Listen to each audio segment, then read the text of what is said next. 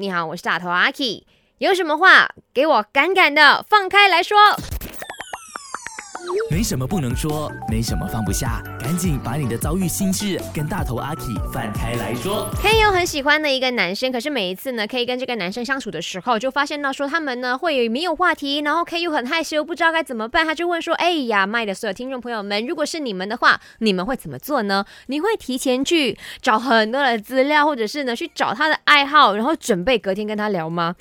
这样子会不会太刻意了呢？尤其是如果啦，你又是那种哦，其实没有很了解这个爱好运动的话，你稍微的说多了，或者是说错了，咁咪好尴尬咯，穿晒煲噶了喎。OK，在我的 IG 那边呢，我们就来看一下，可以啊，这位 明大大脑笑说，能不能分享啊？我也想知道，看来明大也是跟 K 一样哈，遇到一样的状况。嗯，六俊说这真的遇到喜欢或者是会暗恋的人，真的会说不出话的害羞的 emoji。然后 Evan 就讲说说八卦喽，哈哈，聊之前觉得有趣的视频或者是他感兴趣的爱好吧。那魏松说他呢会提前想很多可以聊的话题，可是社恐的我一见到面就紧张到支支吾吾开不了口啦。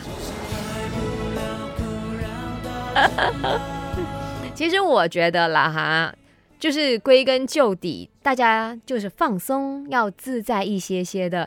如果哈你太别扭，或者是你太多的有备而来的话，你好像在 presentation 不是在一个很自在的聊天。你想到什么你就说了。反正如果他也是有有有意了哈，有兴趣想要跟你聊天沟通的话，他也会在头脑里面到很多。